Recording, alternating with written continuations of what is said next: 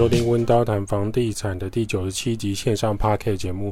现在时间是二零二二年的六月五号的晚上九点。我是温刀小兵八八。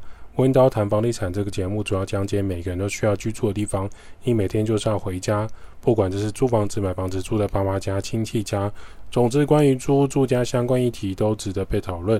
每个人都值得拥有更好的居住品质。温刀是一个租赁管理公司，我们营业项目有帮屋主代租代管理。包租代管、装潢设计、装修工程、布置软装设计，有官方网站 IGFB 供大家去做连结。二零二二年，越来越多人关心空屋税，或许是因为年底要选举了，各种政治牛肉都端出来。说到这边，忽然想到，大家已经获得了无敌星星了吗？据说这一次端午节的露营人潮是突破新高啊，每个露营营区都已经预约约满了。因为很多确诊之后出来的人，基本上现在就是无敌星星横着走，有没有戴口罩也没关系的。这件事情也反映在我们未来越来越共存的事情会越来越严重。那也不能说严重，应该讲没有确诊的人会觉得确诊很严重，那确诊之后痊愈的人会觉得确诊这件事情，呃，就是很重的感冒，虽然不舒服，但是呃，乖乖吃药之后一两周，基本上还是可以回归到生活。那慢慢的，这边的人数会越来越多，产生无敌星星的几率越高。或许有些人在期待二零二三年是否可以出国玩，但旅游慢慢的离我们越来越近了，而不是就在岛内旅游而已。然后回到其实我们来讲那个空屋率高，坏房东始终存在。很多人会好奇，为什么有些人会拥有许多房产空着或是收租？有些是等待都更，有些是屋主已经过世，放给小孩继承。但是小孩呢，在国外，他没有想要回到常常下雨又很热的台湾，或者是说巷口一个脚踏车一天到晚卡到我家摩托车，一直不让我停车，这种很狭隘、很狭窄的事情，其实很多小孩他已经不见得想要回来面对了。通常就只有十二月到二月回来台湾过农历年，那这些空屋呢，就滞留在这边。至少小编最近接触到屋主很多就有这样的反应，阿公跟阿祖当年很努力。最重要的是，当时台湾房价状态不明朗的时候，努力存钱买了几间房子，存到孙子辈的时代，于是空屋就这样诞生。而他的孙子小孩在美国、在加拿大，也有在英国、在德国、在法国的，基本上他们没有要回来台湾。纵使在这疫情爆发的这两年，回来台湾的次数也是可以算得出来的。有一些空屋呢，很幸运被都更了。看看万华区、大同区、大安区这些台北市。当年国民政府时代的木造房，现在一间一间变成水泥丛林社区，孙子孙女莫名其妙就变成豪宅的子弟，所以真的是学历努力，每天感恩使用长皮夹，努力阅读的结果吗？最近这些屋主啊，告诉我们，就是或许我们只是幸运吧，也不是我选择的。那现在要卖也没办法卖，因为我们这个是阿公阿嬷继承下来的房子，太多亲戚插手这个房子了。唯一想到的办法就是出租，所以才想要找温刀来聊一聊。当然，我们也找了其他间中介啊、代租管业者聊一聊，就是想要多听看法跟想法。那我们温刀的想法、看法很简单：如果你需要我们帮你找好房客、筛选房客、管理房客、处理房屋的大小事情，我们就有办法帮你处理。只要你想要的话，那或许会有人问说：“哎，管理房子有什么困难的？呃，就每天收房租，不是就这么简单吗？”我随便举一个实际案例，租屋处的网络很慢，那房客的打电话给你说，哎，房东那个你有申请网络，可是网络就是很慢，到晚上十一点半的时候，通常都会断线。那你明明就有申请第四台网络跟电视，那房客反映网络很慢的时候要怎么办呢？那网络线又是房东当时签的，试问这件事情房东要怎么处理？光是一个房网络很慢啊，其实就可以让房东跟房客吵起来，也可以让房东很头大。请问房东要亲自到现场等网络师傅吗？还是你自己有办法带着笔电接网络线去测试网络呢？还是晚上十一点半的时候你准时在那边等待测给房客看呢？你说不用啊，我就请那个网络师傅跟房客自己约就好啦。那房客说他网络很慢，可是他白天都要上班，网络师傅只有白天有空。那六日网络师傅呢，又没有出发施工，这时候你要怎么办呢？难不成就是房东跟网络师傅约说，诶，问网络师傅什么时间方便检修网络，他跟你说不知道，因为每一天的维修案件很多，我们出发前半小时会打给你。那房东呢，又不住在租屋处，那房客又说他要上班，半小时前打，房东就要赶过去，房东人又在外面，那他过去大概一个小时，师傅说一个小时，我没有办法等你，我先去下一家，那我晚一点再打给你。那房东赶到的时候，站在公寓门口等了一阵子，打给网络师傅，网络师傅说其他地方的网络案件实在太多了，我今天没办法过去，那我的案子满了，你再约其他时间。房东很火大，跟网络师傅吵。那你要跟我们公司反映啊，请他另外派师傅喽，就挂电话了。哦，对网络师傅来说，我就是公司派工给我，我就是外派的，那我就是来处理。那房东打去网络公司，客服小姐很生气，房东很生气，跟他反映这个师傅的问题。最后客服就说，那没办法，只能帮你另外预约那个维修师傅和他的时间。那师傅前往前会打电话给你，房东说没有办法指定时间吗？他前往，我每每次过去都要一个小时啊。客户小姐是坐办公室接电话吹冷气的，她说真的没有办法，还是要看师傅的时间。感谢您的来电，还有什么可以为您服务的吗？如果刚刚这一段光是你听我描述，你就觉得处理这个网络的问题很不耐烦，你就会知道当房东要处理这个维修有哪一些事情要处理。所以，当你在问说这个代租管业者管理房屋有什么困难的时候，试想这些事情都是有人在帮你处理的，有人在帮你跟他约时间，然后去排除这些困难的，这都是代租管业者在省下房东的时间。第一点，维修的厂商跟接电话的小姐不见得会给你确切的时间，而你房东的时间是不是真的都有空去处理？如果你房东本身要上班的，那你要怎么去处理这个只能白天维修的东西呢？第二个，维修的师傅真的没有办法给你确切的时间，只要每一个屋主都跟他说我一个小时后才会到，那第五个屋主是不是就要延后三个小时？因为他前面都被 delay 的半小时、半小时、半小时，有六个人就这样一直 delay，就算师傅给你确切的时间，他是不是一定会迟到？那你已经更生气啊！那网络很慢，谁去联络这个客服小姐？谁去联络这个厂商？包含你冰箱不冷，洗衣机转不动，无法脱水，谁接电话？谁打电话？谁到现场开门？谁等网络师傅？师傅爽约或改时间？谁去现场？结果师傅好不容易出现到现场了，发现只是房客的延长线插头没插好，或是电压不稳，延长线快坏掉了，跟网络分享器跟网络不稳没有关系，跟网络数据机没有关系。师傅傻眼，房东也傻眼。师傅要跟你收三百块检修费，房东花了一个小时赶到现场，房客就说我不知道啊，我不知道为什么会作用哦。这就是管理房屋的其中一项而已。这下子你可以知道为什么、为什么、为什么很多老屋主跟老房东，他宁可把房屋空在那边不要租，或是说我就是空屋租给你，热水器、瓦斯炉、网络、第四台抽油烟机你自行安装，冷气你自行安装，天然瓦斯你自己去申请，瓦斯桶请打给瓦斯行。我只想要爽爽收两万，爽爽收一万五。我不要负担任何事情，水塔、洗楼梯，使用者付费。你住在这个公寓，你住在这个电梯大楼社区，你就是要出钱。你不要什么事情都叫我，我就是空屋租给你。这就是空屋老屋主那种老房东的心态，也有可能是老江湖的房东啦，因为他知道以上这些事情都要叫房东处理，真的是烦不胜烦。这也是为什么会有代租管业者，为什么会有一些房东愿意相信代租管业者，委托给代租管业者的原因。因为代租管业者真的有办法帮你节省这些事情，节省这些时间，让你不用被这些事情打扰你的生活。你只要每个月收你的存折，租金就会进来。所以空屋率呢，跟帮你管理房子的，还有房屋的代租管有多重要呢？这件事情就可以看得出来。那越来越多人关心这个空屋率，其实是好事了。某一件事情在去年我们有讲过，就是包租公的地位将被挑战，就是空屋税。从讨厌房东到想要推翻房东的存在，这件事情本身还是存在很多关卡要突破。过了一年了，我们来看看这件事情有什么样的不同。其中一个空屋税的想法是，有许多人在租房子，却有很多房子买了又摆着，他们空着养蚊子。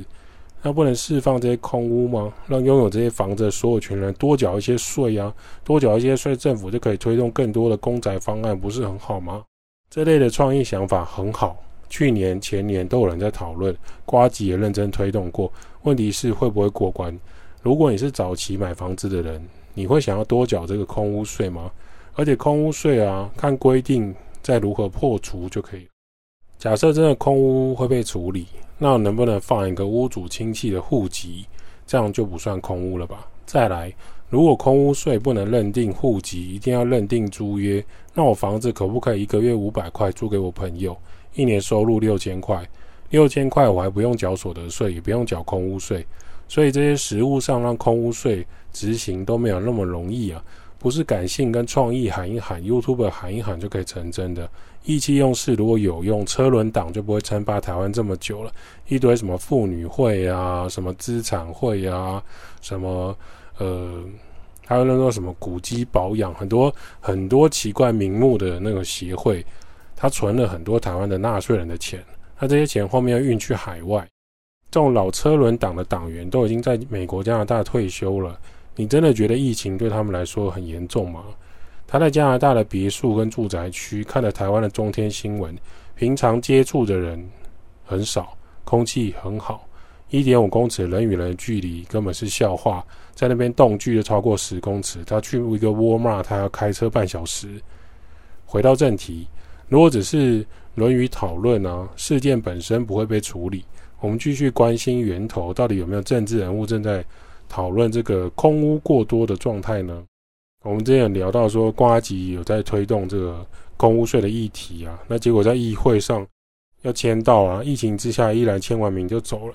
现场看报纸、划手机的人也不表示这空屋税怎么样。很多老议员的做事效率跟过去差不多，不是全部人在重大会议时间如此，而是确实存在的现象。过了一年有改善吗？没有，而且新闻没有人要报道这一块，也没有人敢报道这一块。你以为很多年轻有为的那种选上议员啊，选上无党籍立委啊，选上之后就可以撼动什么吗？通常只能组小团体。你知道台湾很多东西是少数服从多数，举手表决，不记名投票加上废票，你都没办法过关，因为你人才三个五个，你就没有办法推动这个空屋税。依上面所提，实际空屋税还是可以被规避的，所以空屋税就算要推动，对很多人来说，想了以后他还是觉得没什么反应。正常开会应该是 A 觉得应该要怎么处理空屋税的状态，提出解决办法。那 B 会提说，哎，我觉得空屋税不应该怎么做，会有双方讨论的结果。但空屋税的议题，我们通常就是哦，来研究看看，这两年多了也没有太多变化。从政治下手，想要修法才有可能改善这个问题，因此要跟大家讨论。结果呢，反而遭到议会其他人士的搁置，继续把它冷冻起来。议会有各种开会程序，我可以让这个议题无限期的延续下去，瘫痪这件事情的发展，不要在我的议期出现就好了。再来提醒各国的那个房屋税跟发展来比对，我们之前有讲过，我们再来提一次，像韩国，韩国房东跟收租规则跟台湾不同。光是租金啊、押金啊，还有韩国的保证金制度就有就落差很大。谈到空屋税，韩国二零一零年开始打房，二零一二年之后落实房价实价登录之后，虽然有效抑制房价上涨，早期打房是有效，可是很抱歉，首尔还是世界有名的房价之贵。你认真看韩剧，很多人往往是住在半山腰或是山脚的小矮房，或者他们讲的楼塔房，真实。真正的韩国知名艺人、歌手都是住在富丽的豪宅，或是独栋的海湾社区别墅的，实际价格和生活品质是落差很大的。那百姓呢，只能透过戏剧里面的剧情来，呃，安慰自己说，让劳工跟贫穷人口想象可以活下去的剧本，可能也是一种呃社会治理的手法。韩国确实有提高空屋税跟房屋税的想法，那我们曾经有调高过房屋税。那不管你是空屋还是有住人，我调高房屋税一视同仁，应该可以吧？就是透过有壳的人多缴税，想要来照顾社会上更多没有壳的人的方式。问题是效果不彰，因为韩国实际上就会叠在房客的房租里头，或是让他的这个押金保证金直接多一倍。可能现在的韩国保证金不像当年以前是呃按照房价在收的。那很多的押金比例是有比较少一些。但是因为屋主跟房东如果他支付的这个税收提高了，政府从有房的人收，有房的人就从韩国的这种小房客收，就是这样的效果。换言之，政府跟有房的人收五千块，有房的人就会想办法跟房客收这个五千块。韩国目前就是这样的，持续一层一层的收下去，所以房价居高不下，租屋的空间也是非常非常的小。你如果看一些韩国的呃租屋的网站，或是他们租屋的照片，你会发现在好地段租房子是不太容易的，通常会集中在考试院的上坡段，那边有接近台北市的套房价格的小型套房，他们很喜欢在床尾的地方放一个三层或四层的书柜，然后脚再伸进去。那对台湾来说，目前没有办法参考韩国的做法，是因为台湾一直以来都有这个房屋税。那房屋税的税收效率非常非常的差，它会卡住接下来要推动的其他房屋税收。台湾的房屋税以台北市来说，只有百分之零点六，不是百分之六。那台北市已经算是台湾的房价算是蛮高的一个区块，百分之零点六。你说为什么政府不调涨？其实有人提过啊，可是没有过关呢、到上层开会的时候就会被搁置，下期开会的时候再说。那房屋税有没有一个很符合实际面的部分？就是当房子的屋龄超过三十岁跟四十岁以上的房子，这些房子你要注意哦，当它没有经过买卖或异动的房子，就不可能出现在实出现在实价登录里面。那这间房子要怎么样估计它的价值呢？政府只能从过去的房屋现值来课税。那房屋屋龄很高，房屋现值又很低的情况下，再乘以百分之零点六，你觉得你是台湾的屋主，你会担心这个房屋税吗？你觉得你手上有家族留下的五间房子，这房屋税压力很大吗？我手上同花顺，真巧，某个市长手上也是同花顺，你觉得这几副牌会被打掉吗？同花顺这几个人手上拥有，其他人只能拿梅花三，是不是？所以站在房屋税的角度来观察，你会觉得爷爷奶奶留给你三四间房子，房屋税会让你喘不过气吗？当然不会，反而很开心。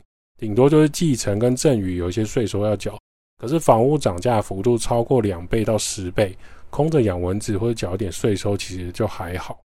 这也是为什么这几年政府狂推社会住宅跟代租管合法化，代租管业者呢，是为了消除这个出租的负面新闻。那很多房子屋主就空着无所谓，那房屋税低又没有空屋税，房屋贷款出来又可以继续用股票来套利，不缺钱的阿贝阿上一定想一定想要租掉这个房子吗？跟房客生气很多事情吗？什么你的床垫太软，我想要换床可不可以？连冷气不冷，可不可以派人来洗冷气？然后他一直写写 P 零 P 零，我不知道什么意思。你的灯泡一闪一闪跟我说，你的洗衣机没办法排水卡住。也打给阿尚，后面阿尚的决定，我不租了，这个房客之后就空在那边吧，减少这个困扰，那这个空屋就会产生。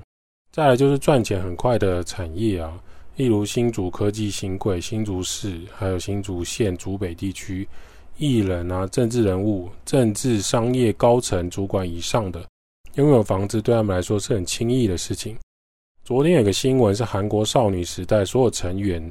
基本上都有一间到两间的豪宅，还有一艘游艇停在港口，这也是让韩国媒体跟网友瞠目结舌的，以为他们的经经纪公司吸钱就是抽成很高，没想到艺人依然是过得很不错，你就知道他们母公司当年有多赚钱。对于收入很高很快的人来讲，买房子是一种节税，买房子是一种对呃家族跟亲戚对父母的孝顺。买房子是一种强迫储蓄，旁边一平三十万，这边一平卖二十八万，先抢，我先买一间呢？什么？因为我是前一百大的公司，所以我可以房屋贷款八五成，而且建商还补剩下的装潢款，还送我大金冷气，利率只要一点九五，当然好啊，贷好贷满啊。升息，升息每个月不才多一千块吗？有什么差？有资金的人拼命选择买房子摆着。这些产生供不应求的现象，所以建商跟营造厂也停不下来，所以四处也缺工。那建材价格下不来的情况下，人事成本又升高，那最后就是房价再继续往上升。反正我不管怎么升，都会卖光。好不容易隔壁社区有个邻居急用钱，找中介挂二十六点五万，中介立刻扣所有的连锁加盟店，亲朋好友，各位快点来集体看屋。周六早上十点集合，一次来了三十几组看屋。为什么？因为集体看屋的卖屋效果最好。旁边社区三十万，我朋友买二十八万，这边屋主一平只卖二十六点五万。早上一堆人看屋，互相竞争，尔虞我诈。下午两点，恭喜成交，见面谈。店长赶快请人买鞭炮，在门口冲一波喜气，挂红布条。我是继本周最会销售的业务之类的。我就问房价要怎么跌？台湾空屋税跟囤屋税的定义还在暧昧模糊的阶段的时候，你要如何定义空屋？囤房可能可以说是呃名下用了几间房来判断，那空屋你要怎么认定？空屋你要用水电、水费、电费来判定吗？水电用量可以真正判断是不是空屋吗？若屋主他本身就很少开冷气、很少用水，是不是可以被视为空屋呢？再次强调，没有市长、立委、市议员蠢到想要推空屋税，打房效果是很抽象的政绩，顶多就是在口号上说我们要追求居住正义，我选上了之后我们要推动社会住宅两万，我们要广设公宅。然后就没有然后了。选上之后跟选前的不一样啊！台北市你找不到正手可以政府可以插手的空地，你要怎么盖公宅？你以为把一个菜市场移走那个地方就可以迅速的盖公宅吗？你要从哪边征收呢？打房这件事情没有办法打卡行销，也没有办法 IG、FB 发文拍照炫耀，或是找 YouTuber 宣传，你只会被延上，然后被抖内，然后不食人间烟火。推动房地产刹车啊，对于某人选总统或是个人的口袋深度并没有太大的帮助。你觉得打压屋主、房东啊，会获得更高的选票，还有更强烈的掌声吗？财团会支持你吗？而且啊，买卖房子跟租赁房子没有办法跟政治切开来看，租房子也不再只是经济问题，也不是只是民生问题。不要讨论政治啦，每次听到都很烦。经济归经济，政治归政治，租房子归租房子。可是你房屋租赁需求跟实际执行细节抽开来看，一环扣一环的。你不想要碰政治，就等于不想要改变房地产生态啊，就是维持现状，继续让房子涨价、房租涨价。这不就跟过去十年、二十年的原因是一样的吗？那这样的现象就会产生更多更多的既得利益者。对于你要消灭房屋价值这件事情，这些。已经得到好处的人当然是反对啊，那有能力的人自然就会避开这样的讨论。那租屋主跟房东最关心的议题，往往就在这边停下脚步了。那我前几天又看到一篇文章，讲到说，有人说买房子收租金的房东就是该死，就是贪婪有罪。那没有买房子的人，应该都要拥有房子，这才叫做居住正义吧？所以每个人都应该发一间房子。那我们试问，当年年轻很努力存钱赚钱买房子的人，是不是就该死？努力一辈子只想要公平，所以他自愿放弃自己当年买下的房子吗？这不可能发生的，只不过是一个幻想而已。你所谓的正义是，有个人、有些人要把自己手上的房子捐出来给你住吗？可是房子在台湾是一个自由经济市场，最后居住正义究竟我们要探讨的是什么？很值得大家去做思考，空屋税为什么不能被推动？那目前房屋税跟房价高涨的问题很严重，可是并不是做一件事情就可以找到正确答案。至少这一年、这两年，我们看到有人开始在努力了。最终，我们要向日本人放下房价、放下拥有房子这样的想法，我就废，这很容易吗？温刀照顾房客就像我的家，代租代管、包租代管、装修工程、布置设计。Podcast 分享租屋投资房地产，今天的温刀谈房地产先到这。如果有什么想法，欢迎五星留言吹捧起来，我们就会回答你的留言。帮我们在 Apple Podcast 留下五星，温刀小编就会在下一期节目跟大家讨论房地产相关议题喽。